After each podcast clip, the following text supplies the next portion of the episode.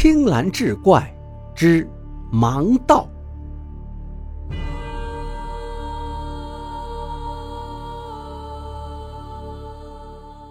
话说清咸丰年间，京城里出了一位大盗，此人偷盗之术近乎通神，专偷那些富士大户，积下了无数重案。富贵之家无一不是坚壁高墙、重门叠院。可是，一旦被此人盯上，宅中所有的金银珠宝就会不翼而飞。官府缉拿虽严，这个窃贼却依然猖獗，毫不收敛。衙门里派出大批差役办案，到处探访无果，始终也找不到可以破案的蛛丝马迹。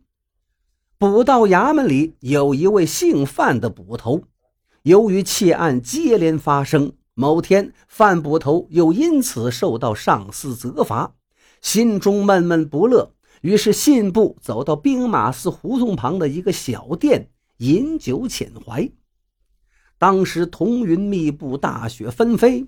范捕头要了两碟小菜，一壶老酒，坐在店中看着雪景，自斟自饮。天色犹如铅灰一般肃杀，他酒入愁肠，心生感慨。不由得哼唱了几句戏文：“彤云低锁山河暗，疏林冷落尽凋残。往事萦怀难排遣，荒村孤酒未愁烦。”就在这时，他看到一个盲目的老者手持一条很长的木杖探路，步履蹒跚地从街前走过。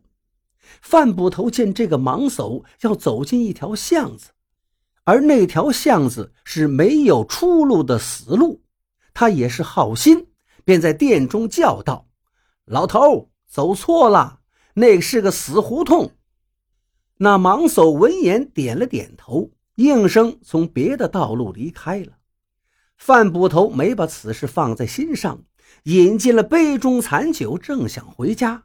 却见那个盲叟又绕了回来，看样子还打算走进那条死巷。范捕头再次出言告诫，盲叟应诺如前，仍旧从旧路离去。范捕头向来精明谨慎，感觉这个盲叟行迹有些可疑，于是继续留在店中，想看个究竟。但守了一整天，也没见此人露面。若是个糊涂之人，这事儿过去也就过去了。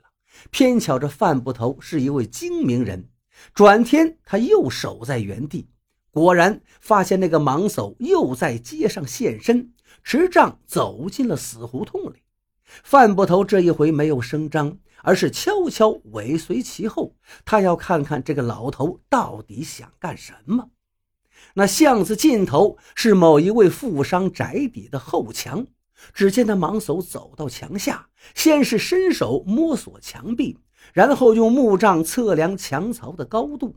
待等他摸清了地形，就把木杖放到旁边，解开裤带，在墙角撒尿。范捕头看得分明，见了盲叟这些举动，于是断定此人是个翻墙越脊的飞贼。说不定京师最近接连发生的窃案，皆是其所为。他暗中合计着，可以先窃其拐杖，再击杀他人，独自拿住这个老贼。于是趁那老头撒尿的功夫，蹑手蹑脚走过去，想把他的木杖偷走。谁知两手一抓住那根木杖，竟给他吓了一身的冷汗。原来盲叟所持之杖，竟是以生铁铸就，重达百余斤。只是外面涂了漆皮，看着像是木质，任凭范捕头使出吃奶之力，也移不动它。那盲叟听到响动，发觉情况有变，立即摸到铁杖，握在手中，反身奔走而出。范捕头吓得呆在当场，等他回过神去追，早已经不见盲叟的踪影。他明白此贼必有异术在身，恐怕难以力擒。所以也没敢禀报官府，免得自找麻烦。第二天，有富商到衙门投状报案，自称夜间门户不开，家中财宝尽失。范捕头核实地点，知道必定是那盲叟所为，于是暗中查访。后来在罗马市见到那盲叟点杖而行，范捕头跟踪他到一个偏僻之处，看看左右无人，当下上前叫道：“先生所作所为已被人发觉，还要装作若无其事吗？”那盲叟一听，冷笑道：“既被发觉，且任其发落。”随即伸出手来，将范捕头拽住，带到了一个酒肆中对饮，问其姓氏、居址以及管辖的地段。范捕头对这个老贼心存忌惮，无不如实相告，坦言说自己和捕到衙门里的众兄弟，也无非是混口饭吃，奈何凡事都要受上官指派，处处身不由己。如今京师窃案频发，这天子脚下首善之地不比外省，因此朝廷下了大限破案，实在是逼得太紧。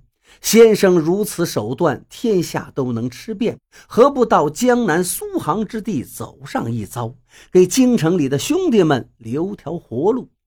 芒叟听罢，对范捕头说道：“既蒙阁下相告，非厚赠无以为报。”但此地不是谈心之所。明天你到陶然亭下等我，我还有些紧要之事说与你听。幸勿爽约。双方约定清楚，就此拱手作别。